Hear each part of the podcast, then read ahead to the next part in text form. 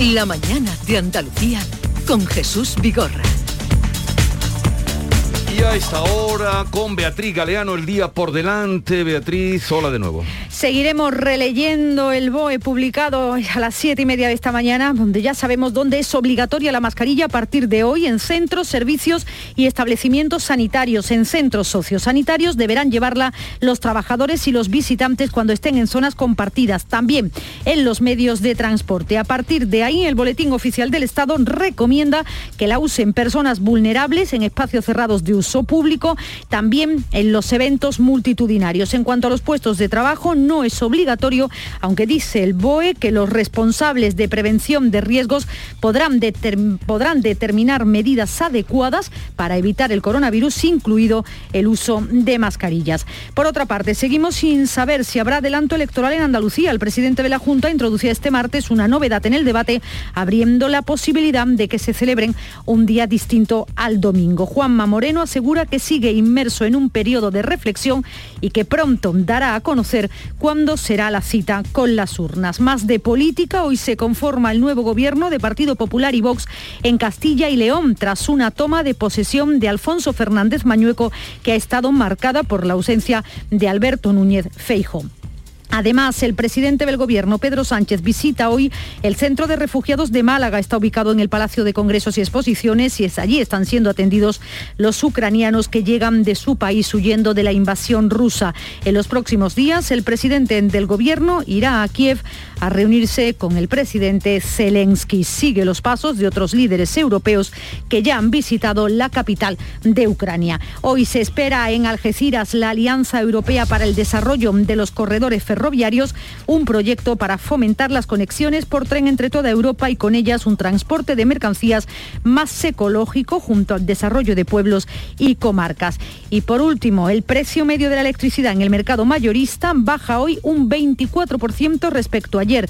El megavatio hora va a costar 85 euros, el precio mínimo de este año, y por franjas horarias el precio máximo de la luz será entre las 9 y las 10 justo ahora, con 148 euros.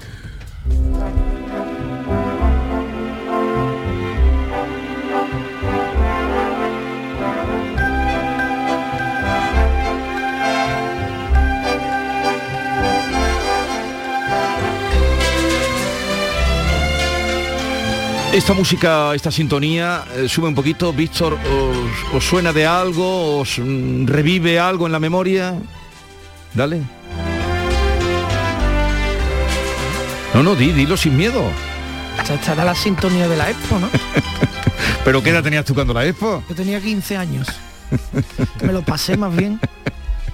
Bien, eh, seguimos con Alberto García Reyes, África Mateo y Antonio Suárez Candilejo y efectivamente vamos a recordar que hoy se cumplen 30 años de aquel 20 eh, de abril, lunes de Pascua del año 1992, eh, cuando se inauguraba la Expo. Y vamos a recordarlo ahora un poquito. ¿Qué recuerdos tenéis? tú dices que tenías 15 años, ahora veremos lo, el resto de compañeros, pero hoy queremos que esté presente, entre otras cosas, porque desde la isla de la Cartuja, desde lo que fue el pabellón de Andalucía. Y con tal motivo vamos a saludar a Emilio Casinello, comisario general de la Expo 92, diplomático de larga carrera, embajador, hoy director general del Centro Internacional de Toledo para la Paz. Señor Emilio Casinello, buenos días. Muy buenos días. encantado de sentirme imaginariamente yo también ahí en la Cartuja. Ah, hace 30 años, tal día como hoy, ¿recuerda cómo se sentía usted a esta hora de eh, las 9 de la mañana?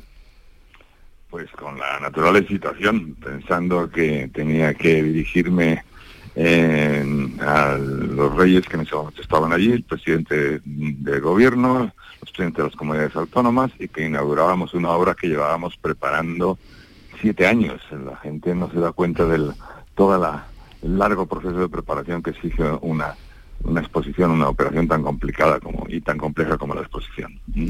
Eh, por cierto, ¿desde cuándo no ha visitado usted la Cartuja de, Sevilla, este espacio?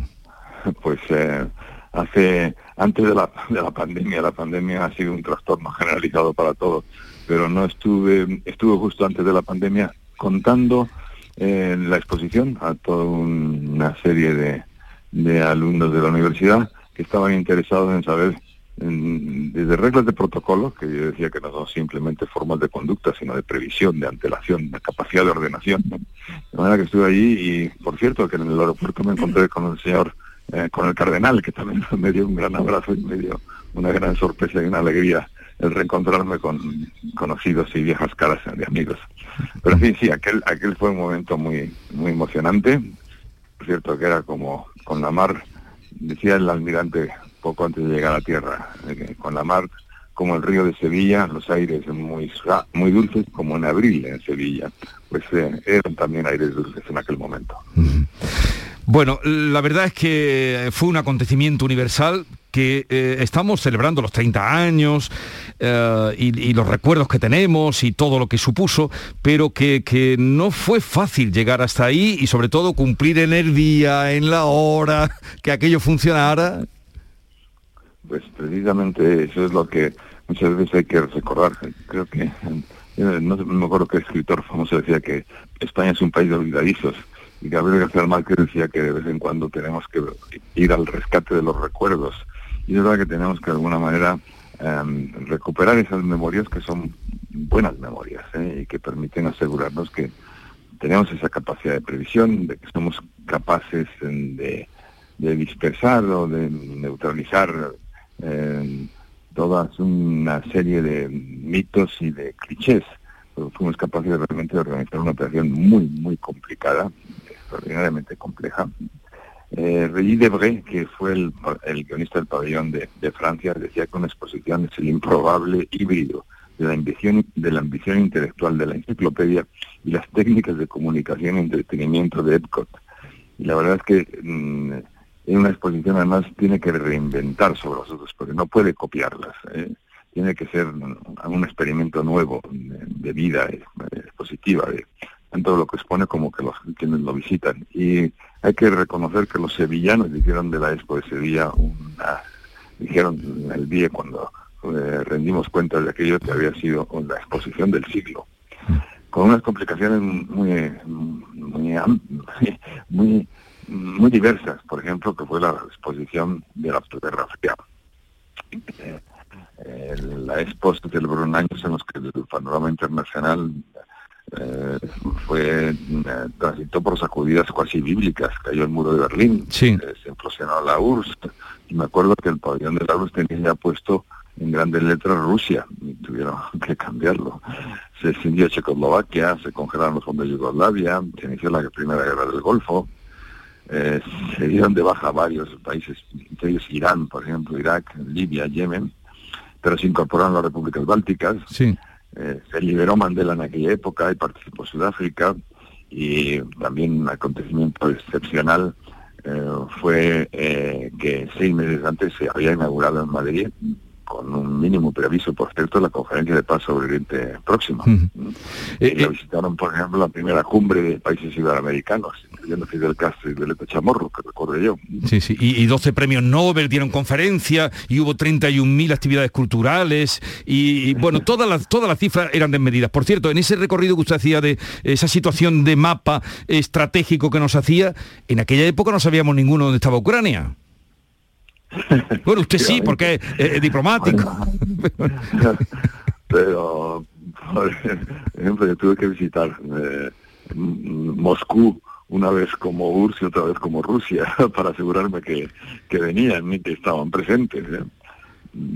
Pero sí, fue, fue, fue complicado. Los checoslovacos, como anécdota, le puedo contar que querían tener dos pabellones distintos y ya eh, era imposible el, buscar espacio para hacer dos pabellones distintos entonces se conformaron con dos restaurantes distintos que lo hicieron dentro del mismo pabellón. el, comisario de la, del, pabellón tenía un pabellón espléndido de, Alemania Oriental, eh, desapareció completamente y recuerdo que el comisario vino a pedirme trabajo, el pobre, que era un comisario inteligente y hábil.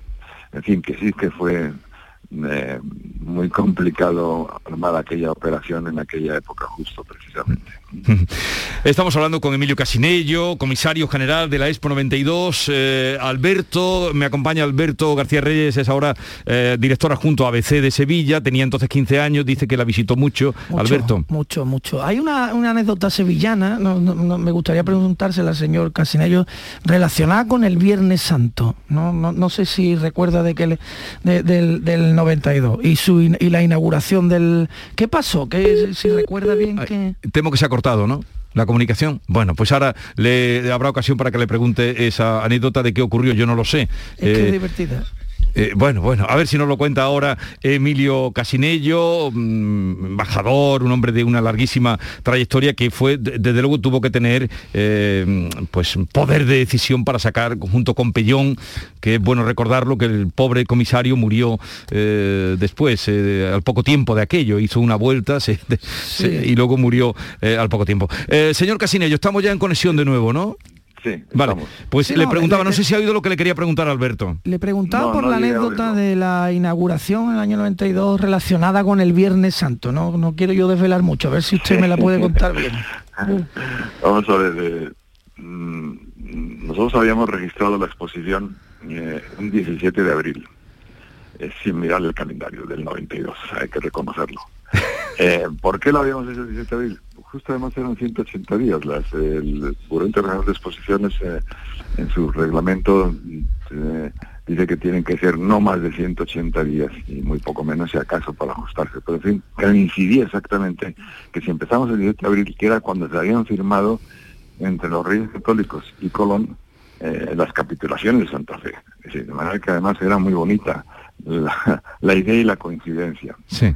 Y, y nada, empezamos con dificultades, entre las dificultades que, tuvimos que ahí que superar en aquella época era que nos encontramos con que se habían anticipado en el registro en el Buró Internacional de Exposiciones los americanos. Chicago había registrado ya una exposición universal para 1992, precisamente porque ellos habían celebrado la de 1892, el 400 aniversario.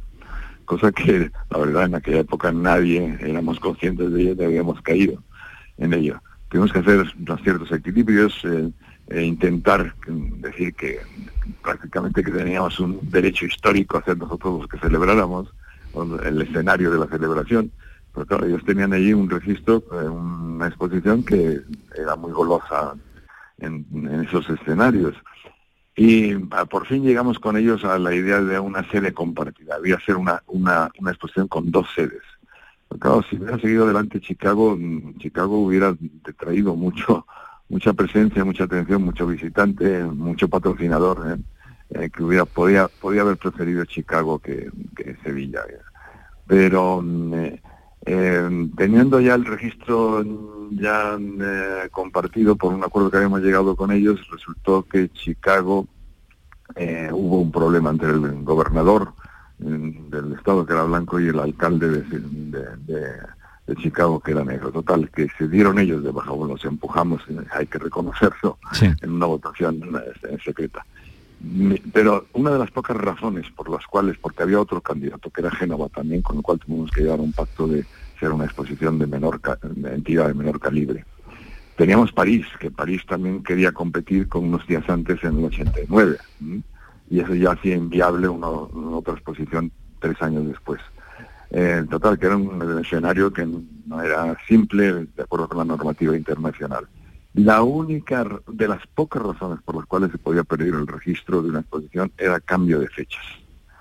Y de repente nos encontramos con un artículo, hay que reconocerlo, de Antonio Burgos en ABC, que decía Jueves Santo en Sevilla, y el rey dice que se tiene que despedir de una reunión en la que estaba no solamente por la madrugada, sino que es que el día siguiente se inaugura la exposición, la exposición universal. Y entonces miramos ahí el calendario y el 17 de abril es Viernes Santo de Sevilla. Nos fuimos inmediatamente a París y tuvimos la suerte de que la secretaria general del BIE había estado en una Semana Santa en Sevilla y se daba cuenta de que era imposible pensar en inaugurar una exposición en un Viernes Santo. Entonces, como cosa de trámite, ante el, el apuro en el nos encontrábamos, ella dijo, bueno, hay una, en la próxima Asamblea General del día, como un puro asunto técnico sin someterlo a debate ni aprobación, yo al cerrar la, al clausurar la, la Asamblea General dije, por cierto, ha habido un cambio de fechas de tres días eh, por necesidades de ajustes técnicos y lo doy sin por hecho eh, y cambiamos la fecha de registro. Y así fue, así fue, pero si no hubiera sido por aquel artículo de ABC, no, no habíamos caído en ello hasta muy ah. tarde. Ah. Pues sí, tiene, tiene su historia. las cosas de Sevilla, la, película esta del mundo nuestro que quieren cambiar el itinerario de la cofradía. usted no sabe de lo que está hablando. Claro, eh, eh, eh, en el último libro, ya que usted citaba a Regis Debré, que me ha dicho que era no el director del pabellón de Francia. Y, ha dicho el guion del pabellón de Francia, sí. sí pues su hija, eh, Laurence Debré, que estuvo por aquí eh, hace muy poco presentando el libro Mi Rey Caído, en ese libro justamente dice eh, de la Semana Santa de Sevilla nadie sale indemne. Cuenta ahí, fíjese usted. y la Expo, ni la Expo. bueno, pues señor Casinello, me alegro mucho escucharle y poderle agradecer públicamente, no sé si usted se siente recompensado por, por solo por Sevilla, por Andalucía, porque fueron muchos años, como nos ha apuntado, muchas trabas que hubo, muchas complicaciones antes, porque basta leer los periódicos para lo que se contaba antes de, la Expo. quien... mucho escepticismo. Sí, mucho, escepticismo, mucho escepticismo. Pero salió y abrió en su día y, fue todo un éxito. Eh, bueno, yo decía también siempre que sirvió para ajustar cuentas con aquello que en España todo es posible y nada es probable pero también es verdad, y me he encontrado una cita, ya que citan ustedes a la hija de Debré, y eh, tenemos tan cerca algún escenario inquietante en Francia, también es verdad que Talleyrand también decía eh, sobre Francia que eh, era el lugar donde todo puede pasar, pero sobre todo lo imposible bueno, pues nosotros conseguimos lo imposible y conseguimos que Sevilla, Sevilla fuera portavoz eh, de la modernidad de España. Eso mm. fue realmente innegable. Aparte de lo que yo siempre también comento, que la, capacidad de gestión casi mágica de los sevillanos, de los espacios públicos, hizo que Sevilla fuera inigualable. Mm. inigualable. Bueno, Emilio Casinello, gracias por estar con nosotros, un saludo y buenos días. Muy buenos días y encantado de tan buenos recuerdos traerlos al presente. muchas gracias. Hasta luego. Hasta luego. Eh, en fin, eh, no sé si eh, Antonio, África, vosotros sois muy jóvenes, ¿tenéis algún recuerdo de lo que fue aquello de la Expo 92? Bueno, jóvenes, sí, efectivamente jóvenes, gracias Te, te oigo regular, Antonio. Sí, ahora mejor. No, ahora, ahora, ahora sí. Ahora sí, bueno, pues decía que, hombre, a mí me pilló con 20 algo de, años, eh, ahí precisamente en Sevilla trabajando en la radio, en aquella mítica Antena 3 Radio. Yo fui testigo los primeros, los años previos a la Expo 92 de, bueno, la transformación que estaba sufriendo, que estaba registrando la ciudad. Fue algo que me encantó. Eh, yo creo que fue un sueño hecho realidad. 15 eh, millones de visitantes, eso lo, lo hice todo. Y me gustaría también tener un recuerdo para, mm, no solo para Casinello, sino para otros hombres importantes para la Expo 92, como por ejemplo Manuel Olivencia, que fue el primer comisario, el Jacinto Pellón, claro que, lo has mencionado anteriormente, Jesús. Lo que sí he hecho en falta... Y Manuel del Valle, ¿eh? también, también, el alcalde que preparó Sevilla para la Expo. Y Luis Yáñez, con su aquella fama de, eh, fin, de hombre de mala suerte y tal, con aquella botadura fallida de, la, de la, réplica, exactamente, con eh, la mascota dentro de la tripulación y tal. Afortunadamente quedó en una anécdota que dio la vuelta al mundo eh, no pasó afortunadamente nada, pero bueno, pues ahí quedó esa anécdota. ¿no? Lo que sí he hecho en falta, eh, que de no ser por los medios de comunicación en estos momentos, bueno, pues eh, pasaría con más pena que gloria este, este aniversario. Eh, yo creo que las cosas que han funcionado eh, y tal, hay que ponerlas en valor. Y cierto es que la, que la Expo 92, mm, con más luces, muchísimas más luces que sombras, que también las tuvo, yo creo que fue algo bueno para, no solo para Sevilla, sino para Andalucía y para España. Puso en, el mundo, bueno, pues fue una buena imagen la que se transmitió, la que transmitió esta Expo 92 de, ya digo, no solo la capital, no solo Sevilla, sino Andalucía y, España. ¿no? Y eso habría que celebrarlo, habría que conmemorarlo de alguna forma, ¿no? Yo hoy estoy aprendiendo de vosotros porque me cogió más pequeñita, tenía 10 años y además no, no tuve la oportunidad de ir, como seguramente no la tuvieron muchos muchos almerienses, espero que no se ofenda ningún oyente sevillano, pero la realidad es que eh, pues se planteó, sabéis, la 92 se planteó como una infraestructura básica para, para vertebrar Andalucía y, se le puso a 92 precisamente para que estuviese a punto para, para la Expo, aunque luego se terminase en el 93 y poco retraso fue para una infraestructura de este tipo, pero es que en el planteamiento inicial se, eh, trazó un, se hizo un trazado que solo unía Sevilla con Baza, se dejó fuera Almería.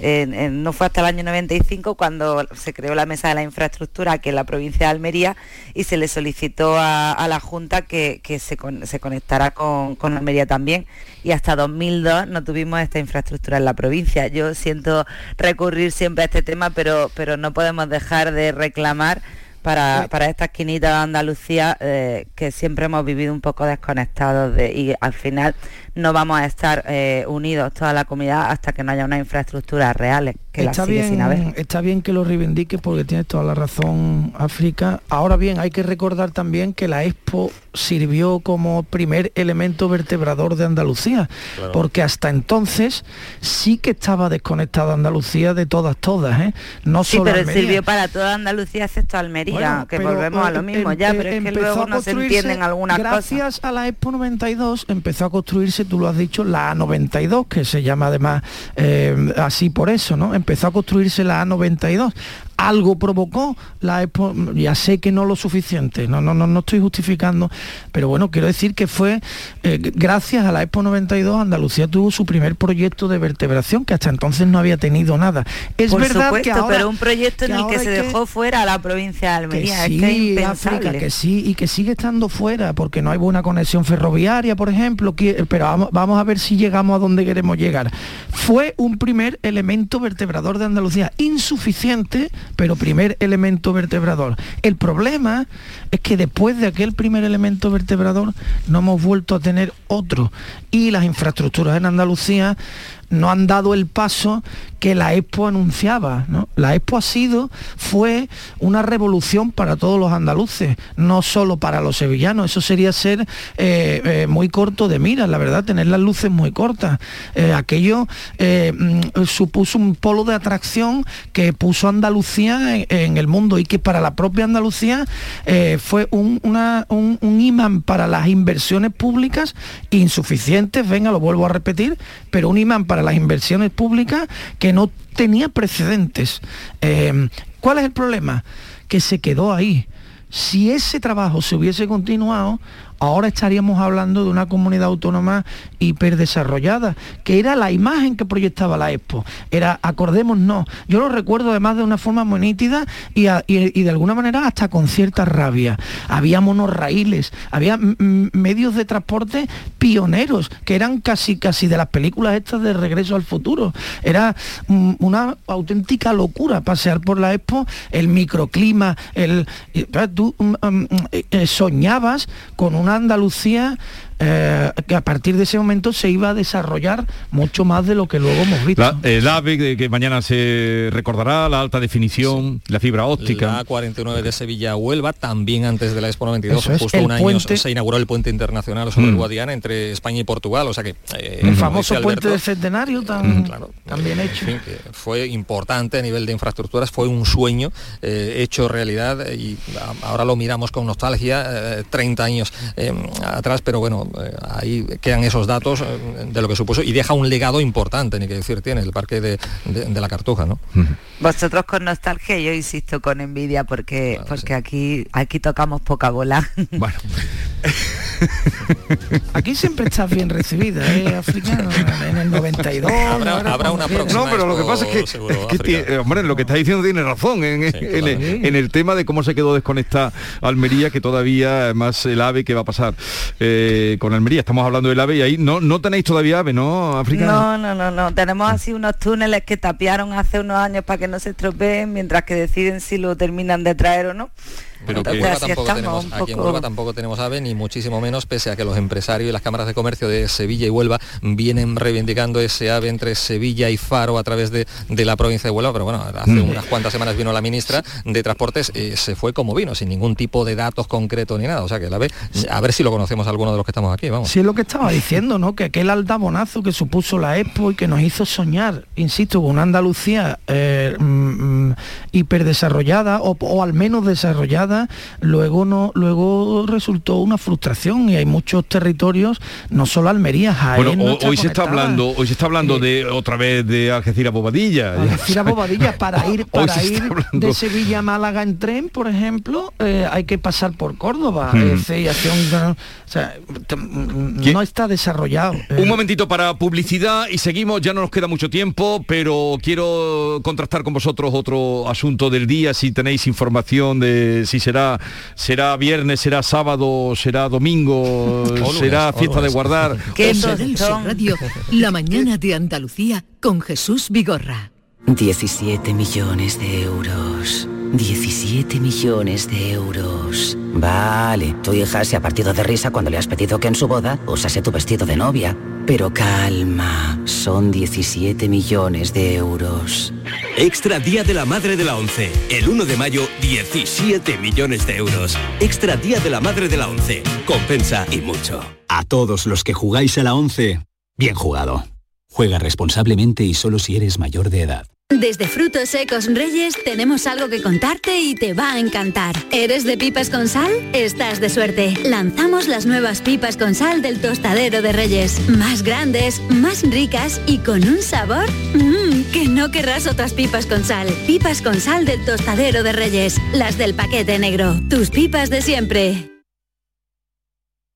¿Eres de los que se desesperan cuando no carga un vídeo en YouTube? Vente a Unicable y combina nuestros servicios de fibra, móvil y televisión como quieras. En Unicable encontrarás tarifas de otro planeta. Visítanos en La Rinconada, Umbrete, Cantillana, Santiponce, La Puebla del Río, San José de la Rinconada y Alora, en Málaga. Encuéntranos en unicableandalucía.com. Recuerda, tu operador local es Unicable.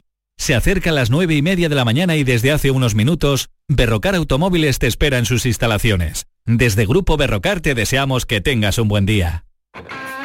30% de descuento y 30 meses sin intereses para pagar tus compras en Mercamueble.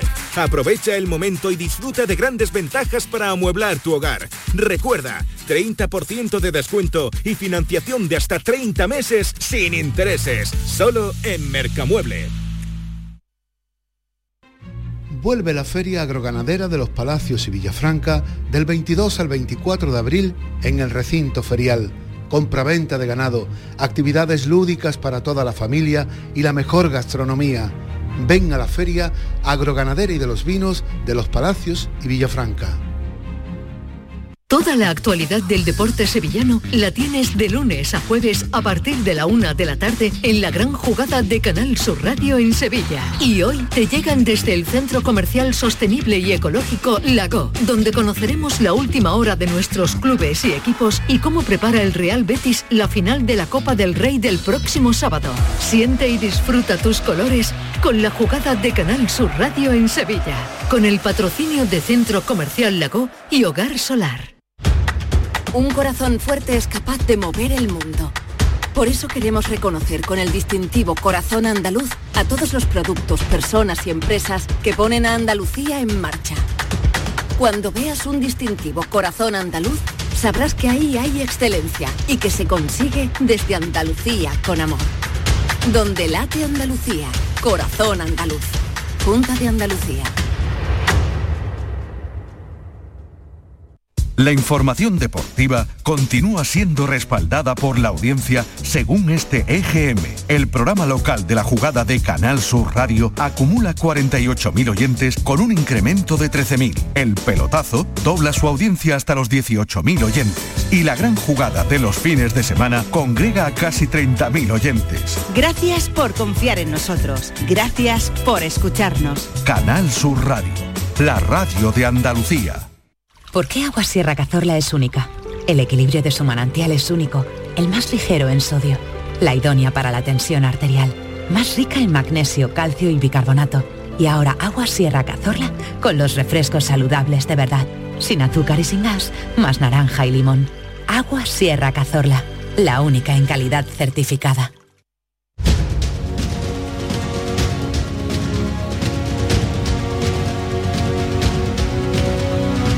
En Canal Sur Radio, La mañana de Andalucía con Jesús Vigorra. A ver, eh, me había parecido oír así una voz eh, desde Almería, África. Eh, decías que esto era un tostón, lo de este proceso, ¿eso querías sí, decir? Es un tostón que nos hemos buscado, además los periodistas, que es que nos encantan todo este tipo de polémicas que a la gente creo que le interesan poco. O sea, el tema ya del adelante del Estado en Andalucía a mí me agota, os lo digo sinceramente. Y aparte ya empiezo a ser mal pensada, se me está pegando de ti, Alberto, porque creo que es una postura adecuada. Ah, ¿Tú crees que Alberto es un mal pensado? Sí, se le he dicho antes. Me, lo dice permanentemente. No, y ha dicho además que es su trabajo y yo creo que es que sí, porque de verdad que es esto, una cortina de humo, porque hay muchos problemas, hay muchas cosas para estar hablando todo el día. O sea, a mí que, que se reúne el Consejo de Gobierno, que, que comparezcan conjuntamente, que casi nunca pasa, el presidente y el vicepresidente y que toda la conversación sea en torno al adelanto electoral, que llevamos ya hablando de esto desde antes de Semana Santa y además ahora que incorpore eh, un debate que, no entiendo para nada de si jueves, viernes, sábado, domingo, o sea, me parece de verdad absurdo. Yo creo que, que estamos en un momento, ah, hoy con el tema de las mascarillas, con que eso de la pandemia parece que lo estamos superando, que por ejemplo hay que abordar el tema de sanidad, además lo abordaron ayer era súper importante lo que estaban anunciando y creo que perdieron la oportunidad de centrar el tiro en lo que de verdad nos interesa a los ciudadanos, que es que cuando llamas a, pedir una cita para tu centro de salud no te la den con mínimo 15 días, que es lo que está pasando. O sea que de verdad debemos de ponernos un poco serios y a trabajar cada uno en nuestras cosas. Y los periodistas dejarnos de todas estas cosas que nos encantan también. Eh, cierto es que los periodistas, los medios somos un poco pesados, ¿no? Con este tema, como bien dice África, nos estamos excediendo un poco, pero bueno, eh, también hay que hablar de política y yo creo que las elecciones evidentemente son algo importante, ¿no? Sí, pero bueno, es algo importante eh, y tal. Lo que sí tenemos claro ya es que se descarta que el próximo 12 de junio vayamos a, votar aquí en Andalucía. Cobran fuerza ahora los días 19 y 26, pero tampoco tenemos claro si va a ser, como bien comentaba anteriormente Jesús, si van a tener lugar estas próximas elecciones en domingo, en sábado, en lunes o en martes. Yo no estoy en la cabeza del presidente, eh, él habla de reflexión eh, serena y tal, y puede ser que lleve razón en ello, o que diga la verdad en este caso, eh, que, evidentemente tendrá que contactar y, en fin, tomarle el pulso a muchos sectores de, la sociedad andaluza para ver qué opinan sobre, sobre esta cuestión. ¿no? Em, el otro día también el vicepresidente de la Junta, Juan Marín, bueno, pues decía que quizás no fuera el momento de, adelanto, que, en fin, tal y como está la situación, sobre todo a nivel económico, eh, con la inflación en, por las nubes en nuestro país y tal, eh, pero hay que hablar también de, de política. ¿no? En cualquier caso, yo no sé si esto va a seguir este tostón, va a seguir mucho tiempo o no, pero eh, haría bien el presidente en anunciar ya lo que fuera y, así nos quedamos un poco más Pero Antonio, ¿tú crees que tú te crees que están hablando o tú crees que están hablando de política? Porque al final eh, Juan Marín no quiere adelanto electoral. De verdad que a alguien no se le pasa por la cabeza pensar que no lo quiere porque su partido va a sacar unos resultados catastróficos y cuanto más tiempo aguante mejor. Yo de verdad que no sé, a lo mejor eh, soy demasiado no Yo sé, lo que pienso es que tampoco debe ser demasiado fácil convocar, en fin, eh, y buscar la fecha y, de, eh, pues porque pues tenemos ideal para qué, pensando en sus intereses o en los de los No, no, tenemos la romería del Rocío con todo lo que ello conlleva a principios del próximo mes de junio, después la vuelta de las hermandades, eh, en fin. Pero siempre va a haber algo, esto es como cuando te dicen, va a tener hijos, es que ahora no puedo porque el trabajo, porque no sé qué, pues es que nunca un buen momento. ya digo, insisto, tampoco debe ser demasiado si me lo fácil permitís, la fecha idónea. Si me lo permitís voy a seguir pensando mal. Porque, bueno, pero si tenéis alguna me decepcionaría sí, eh, eh, eh, una idea clara de qué va a pasar o yo creo que todo este las elecciones se van a adelantar y van a ser en el mes de junio eso pero que día, y el día, y el día 19 y el día 19 a eso voy a ver a ver si puedo. Venga. Que van a ser en junio seguro. Que Juanma Moreno está jugando a Mm, a, despistarnos un poco con qué eh, día concreto va a ser, está claro y yo creo que lo está haciendo por dos razones. Una, porque la izquierda, eh, eh, a la izquierda del PSOE no hay todavía acuerdo, hay cierta convulsión, está la cosa rebelde. dos, porque el propio PSOE no está armado del todo y Juan Espada no ha terminado de arrancar, no está armado del todo y entonces está jugando a tener a los contrarios al despiste para que mm, mientras menos tiempo de reacción tengan, mejor para él. Esa es mi manera de verlo. Pero esto no es serio, ¿no, Alberto? bueno, esto es lo que hacen todos los partidos, ¿eh? Todos. las estrategias eh, electorales. Ya, pero tú siempre dices que porque lo hagan todos no vamos a dejar ah, de criticar lo que en un momento concreto pasa. He dicho, he empezado diciendo yo voy a pensar mal. Mm. Entonces, creo, eh, que queda clara mi postura. ¿Tú crees que será el 19, dices, eh, África? Yo sí, sí. Eh, eh, Antonio dice que no porque, en fin, no, no sabemos.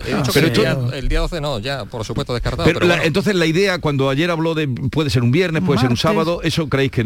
Yo qué sé, yo, creo que bueno, entonces vamos no a... tiene muy claro la, fecha, lo sabremos en los próximos días porque no queda Yo no si tuve que apostar, apostaba al 19 también, ¿eh? Sí, me parece, sí, podría ser. Pues... tampoco me lo apostaba todo, quiero decir que, me guardaba algo. Oye, lo que no, porque, no porque cuando le das tan lo que sí es cierto que, como decía Alberto, el mapa político aquí en Andalucía se, presenta de lo más, mm, en fin, de lo más surrealista, convulso y tal.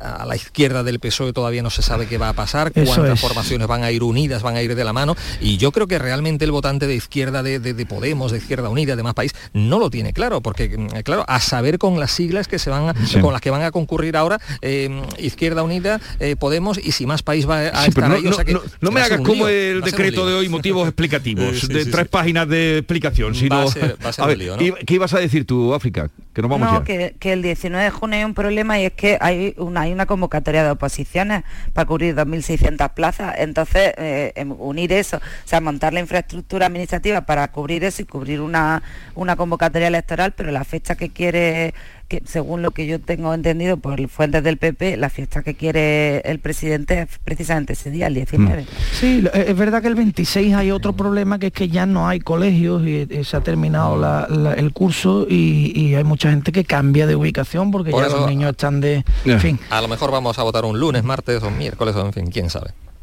O sea, nadie sabe nada. De momento parece. O a lo mejor la gente se cansa y no va a votar. Bueno, vale. una cosa, no dejéis, lo digo con todo el cariño. Es importantísimo que es no saber nada eh, es una cosa, no dejéis de echarle cuentas. Que dicen los flamencos que dice que sufre el que sabe. Pero tiene letrita, ¿no? Sí, hoy vale. No dejéis de echarle cuentas al segundo congreso del foro de profesores que se va a celebrar a partir de mañana en Sevilla. España, riesgos y oportunidades para una nueva década. El foro de profesores nació precisamente para apoyar a los estudiantes y profesores que se veían desvalidos en Cataluña con todo el procés y con todo el lío, que ya sabéis que ahora quieren romper relaciones. Bueno, que Aragonés ha dicho que rompe relaciones con el gobierno.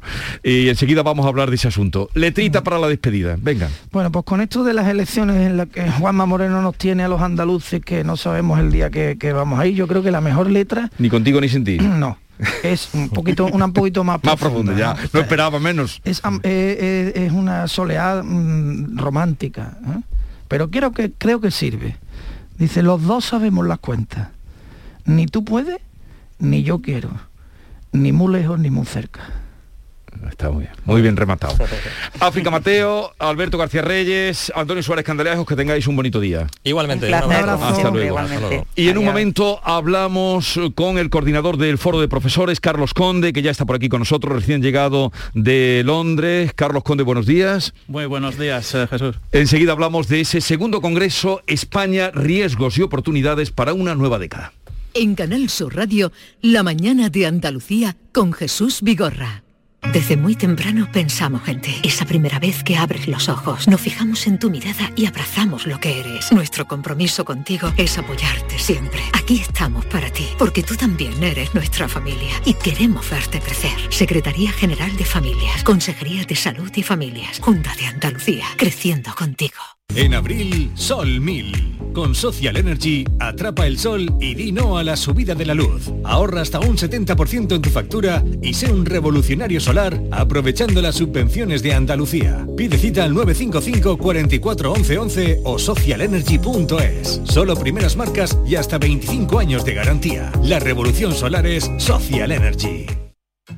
Cajamar pone a disposición de empresas y autónomos la plataforma de ayudas públicas para informarte, gestionar y financiarte cualquier ayuda de los fondos de recuperación europeos Next Generation. Infórmate en nuestra web o nuestras oficinas. Cajamar, distintos desde siempre. Mano de santo limpiar la ropa, mano de santo limpiar salón, mano de santo y en la cocina, en el coche, en el watercloak, mano de santo para el hotel, mano de santo para el taller, mano de santo te cuida, mano de santo te alegra la vida, mano de santo, mano de santo, ponte a bailar y no limpies tanto, mano de santo, mano de santo, ponte a bailar y no limpies tanto. Canal Sur Sevilla. ¿Te está afectando la subida de la luz? Claro que sí. Por eso en Insolac Renovables instalamos paneles fotovoltaicos de autoconsumo con los que podrás generar tu propia electricidad. Y ahora con las nuevas subvenciones de la Agencia Andaluza de la Energía lo tienes mucho más fácil. Entra en insolacrenovables.com e infórmate de las ventajas que tiene el autoconsumo. Insolac, expertos en energías renovables desde 2005. Cuenta la voz de un sabio que para saber de Sevilla le preguntó al giraldillo por los lugares más bellos del barrio de Santa Cruz. Y este le respondió, con aires de azar, maestranza y catedral, la hostería del Laurel has de visitar, y en ella sus tapas, vinos y demás viandas probar. La Hostería del Laurel. Visítenos en Plaza de los Venerables 5 o a través de nuestra web lahosteriadellaurel.com. Porque si le preguntas al giraldillo, Hostería del Laurel. No te la dejes atrás. En Plaza de Cuba número 2, Bertín Osborne ha abierto el restaurante de moda, La Coartada, el lugar de encuentro perfecto, con amplia terraza para disfrutar de la sobremesa y el mejor ambiente de la ciudad. Excelente oferta gastronómica y el mejor servicio en un espacio exclusivo. Todo esto y más te espera en La Coartada. La Coartada, encuentra tu excusa para venir vuelve la Feria Agroganadera de los Palacios y Villafranca del 22 al 24 de abril en el recinto ferial.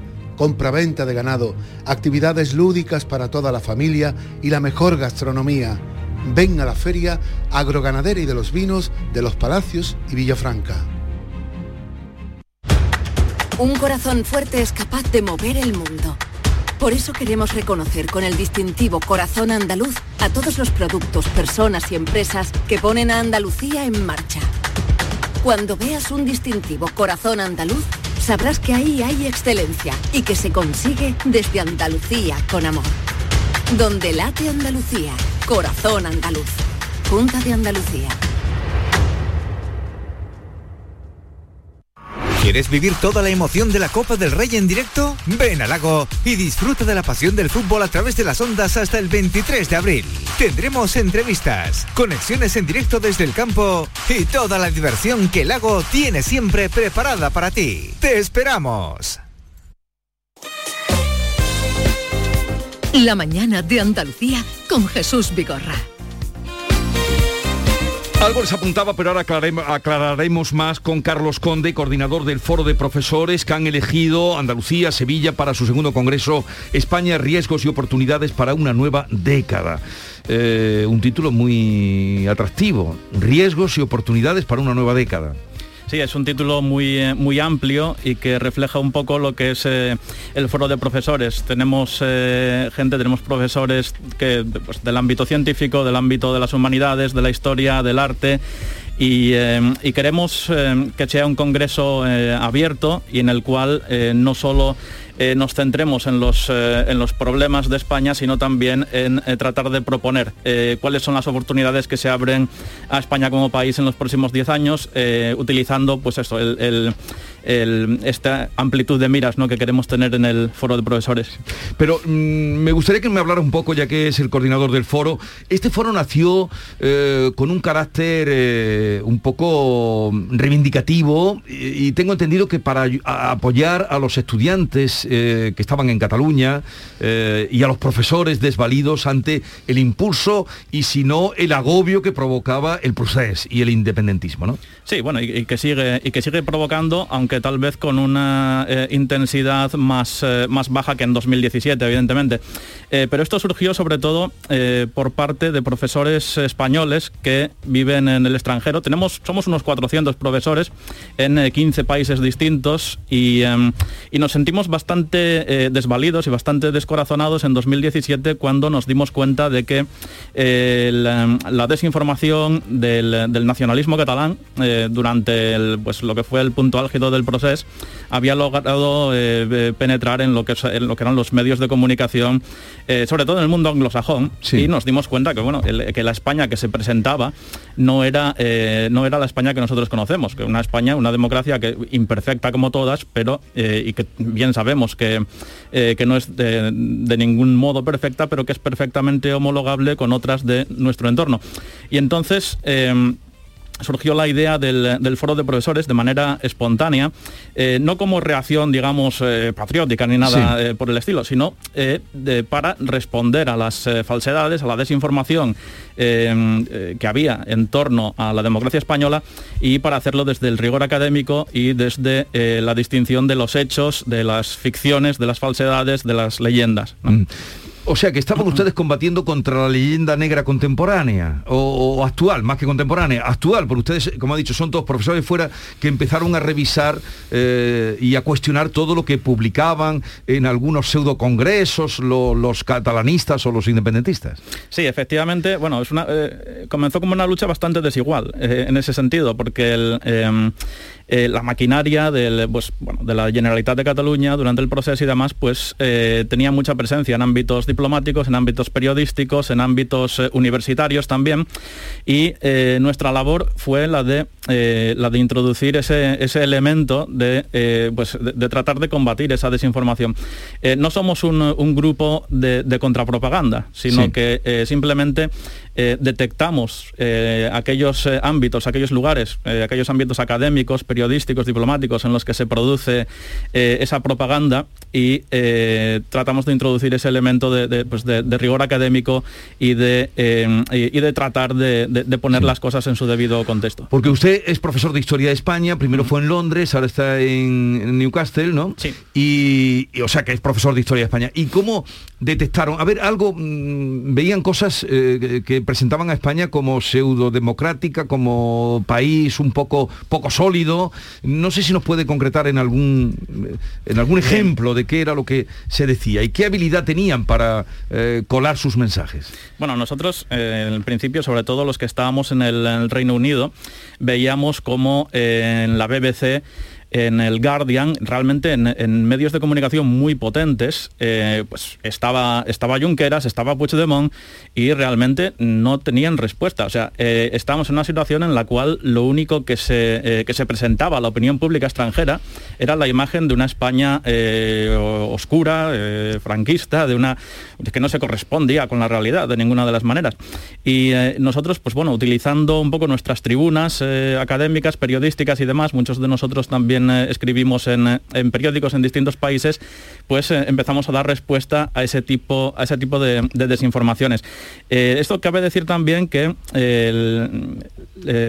los independentistas contaban con el aparato bueno, financiero y diplomático de la Generalitat, mientras que el gobierno de España había decidido en 2017 no hacer nada, no decir nada, es decir, mantener un perfil bajo.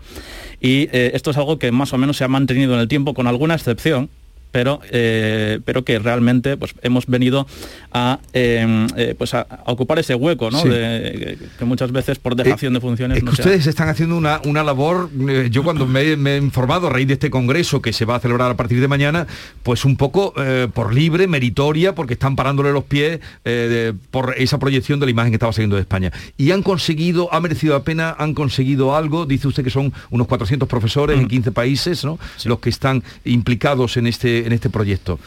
¿Han conseguido algo? Sí, yo creo que, eh, bueno, siendo realistas, en el ámbito académico sí que hemos conseguido eh, sí que hemos conseguido romper eh, muchos de los mitos de la, eh, del independentismo en el extranjero.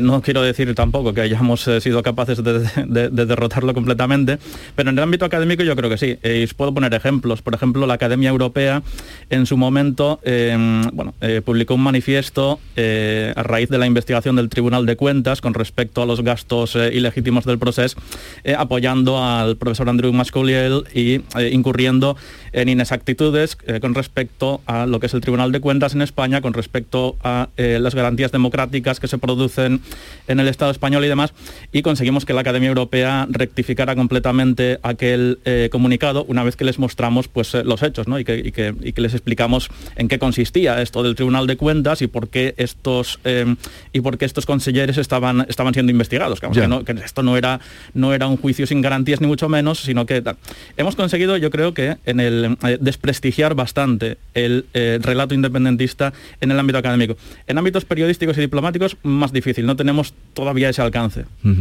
Pero ya ven, eh, están combatiendo solo ni con un gobierno del PP, que era Rajoy en aquella época, ni ahora con un gobierno distinto, que es el de Pedro Sánchez, se sienten ustedes amparados en esta lucha que están llevando a cabo. A ver, Maite Chacón, Carlos Conde. Hola. Hola Carlos, buenos días. Bueno, ese fue el punto de partida, ¿no? Y ahora, ¿de qué se va a hablar en este Congreso, en este segundo Congreso? Efectivamente, eh, hemos evolucionado ¿no? con la, con, eh, en estos últimos cinco años. La situación de crisis en Cataluña no es tan aguda, sigue Evidentemente hoy, están rotas la relación. Bueno, esas cosas son así muy, ¿no? Pero han roto relaciones. Pero Aragonés rompe relaciones con el gobierno. Sí, bueno, pero estamos eh, en comparación con la situación de, ruptura total y absoluta de la convivencia que vivimos en 2017, ¿no? Eh, que, es que yo recuerdo que hasta que hasta que salió el discurso de, Su Majestad el Rey, yo creo que, vivimos momentos de mucha incertidumbre, ¿no? Eh, nosotros hemos evolucionado según ha evolucionado la actualidad eh, y, bueno, y según hemos ido eh, quemando etapas en todo, en todo esto. Y, eh, hemos pasado una etapa en la cual nosotros queremos proponer también, no queremos estar siempre respondiendo a falsedades que encontramos, también lo hacemos. Si encontramos a lo mejor una columna que escribe Junqueras en tal y, que contiene falsedades, pues bueno, escribimos esa carta al periódico para que sus lectores tengan, tengan otra visión.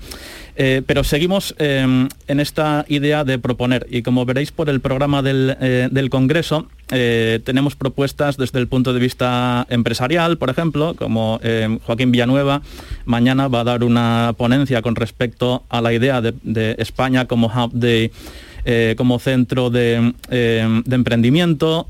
Vamos a tener también un programa sobre, sobre política exterior, sobre diplomacia, sobre el papel que puede jugar España en los próximos 10 años y, un poco pues, tratar de, de, salir de esa mentalidad reactiva para utilizar pues, todo este caudal de eh, que tenemos en el foro de profesores para proponer también. Eh, David Hidalgo. Buenos días, Carlos. Eh, ahora que está librándose la, guerra de Rusia, que también es una batalla informativa, intentando torpedear desde dentro, acabo de recordar que en ese proceso independentista catalán también se habló que tras esas informaciones falsas estaba Rusia. ¿Qué intereses tiene Rusia y si eso es, falso o cierto? totalmente cierto y además está perfectamente documentado y demostrado por una investigación del, New York Times de, de José Bautista en el New York Times en la cual eh, se documenta con todo rigor la relación entre el equipo de Carles Puigdemont y, eh, y el Kremlin en su día.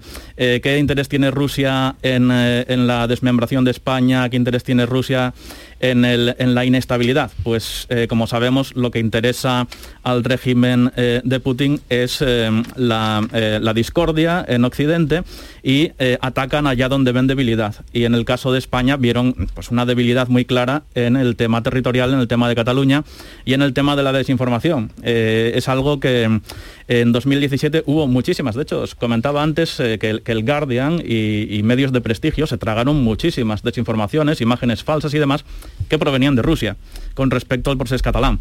Eh, esto, eh, como digo, ha salido en investigaciones recientemente y, eh, y, claro, el, eh, Puigdemont y demás ahora quieren un poco desmarcarse ¿no? de toda esta conexión Rusia, de Rusia, pero, pero, pero es cierto que, que, sí, que fueron a Moscú y que Josep Luis Alay, colaborador de Puigdemont, pues bueno, le vino con buenas noticias de Moscú, efectivamente tenemos el, el apoyo eh, de Rusia para, eh, pues, bueno, para el tema del, proceso y demás. Mm.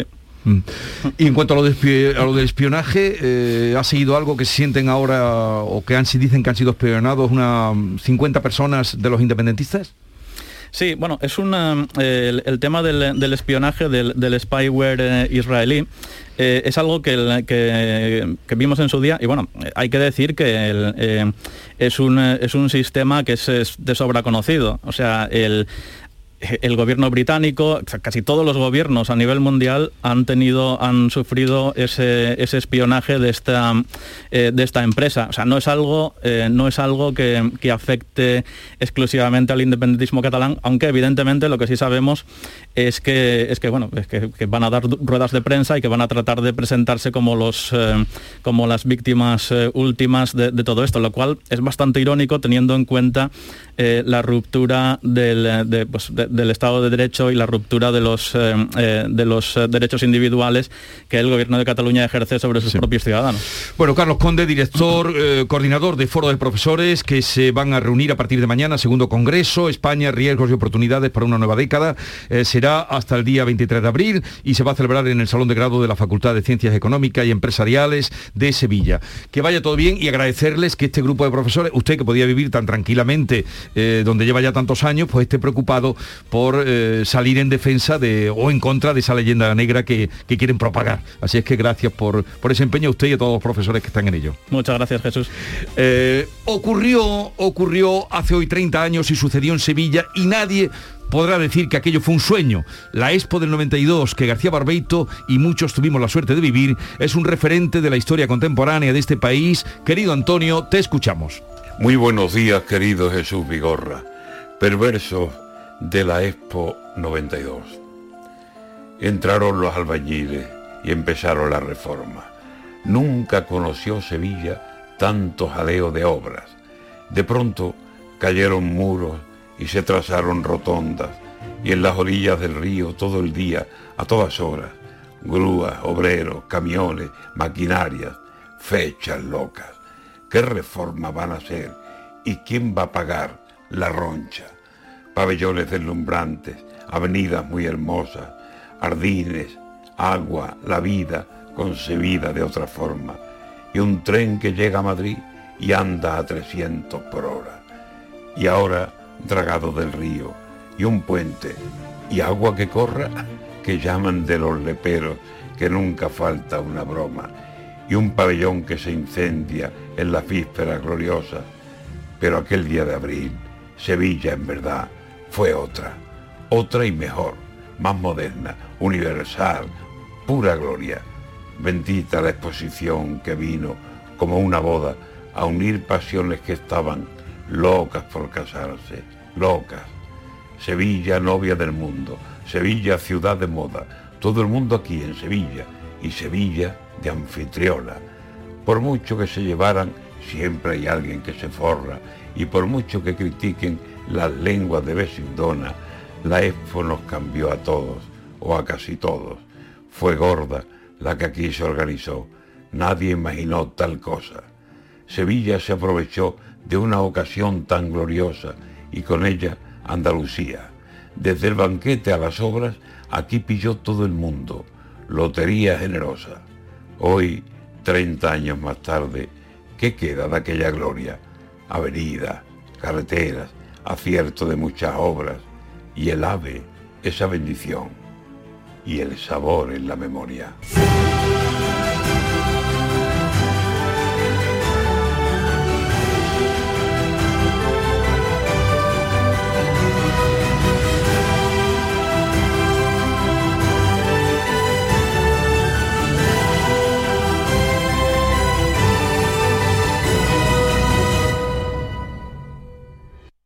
La mañana de Andalucía con Jesús Vigorra.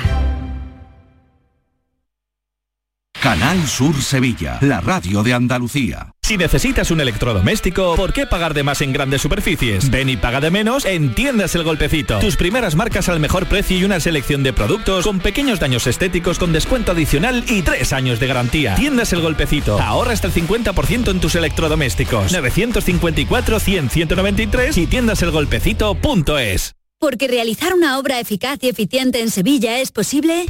Revesan. Contamos y trabajamos con arquitectos, administradores de fincas y para particulares, llevando a cabo sus proyectos con la calidad y seriedad que nos caracteriza. Contáctenos en revesan.es. Revesan, transformando Sevilla. En Plaza de Cuba número 2, Bertín Osborne ha abierto el restaurante de moda, La Coartada, el lugar de encuentro perfecto, con amplia terraza para disfrutar de la sobremesa y el mejor ambiente de la ciudad. Excelente oferta gastronómica y el mejor servicio en un espacio exclusivo. Todo esto y más te espera en La Coartada. La Coartada. Encuentra tu excusa para venir. Premios Carrusel Taurino 2021. Canal Sur y la Fundación Cajasol conceden estas distinciones a Álvaro Domecq, Premio Carrusel de Honor. José Antonio Morante Camacho, Morante de la Puebla, Premio Carrusel Taurino. El director general de la Radio Televisión de Andalucía, Juan de Mellado, y el presidente de la Fundación Cajasol, Antonio Pulido, entregarán los galardones en el Teatro de la Fundación Cajasol de Sevilla este miércoles 20 de abril a la una de la tarde. Síguenos en directo en RAI, Radio Andalucía Información, con el patrocinio de la Fundación Cajasol. Cada noche, de lunes a jueves, tienes una cita a la que no puedes faltar. Conmigo, en Canal Sur Radio, en el programa del Yuyu, porque siempre hay que ver el lado amable de la vida. Y de eso, ya sabes, que sé un rato. El programa del Yuyu. Te espero de lunes a jueves a las 10 de la noche. Quédate en Canal Sur Radio, la radio de Andalucía. Esta es La Mañana de Andalucía con Jesús Vigorra. Canal Sur Radio.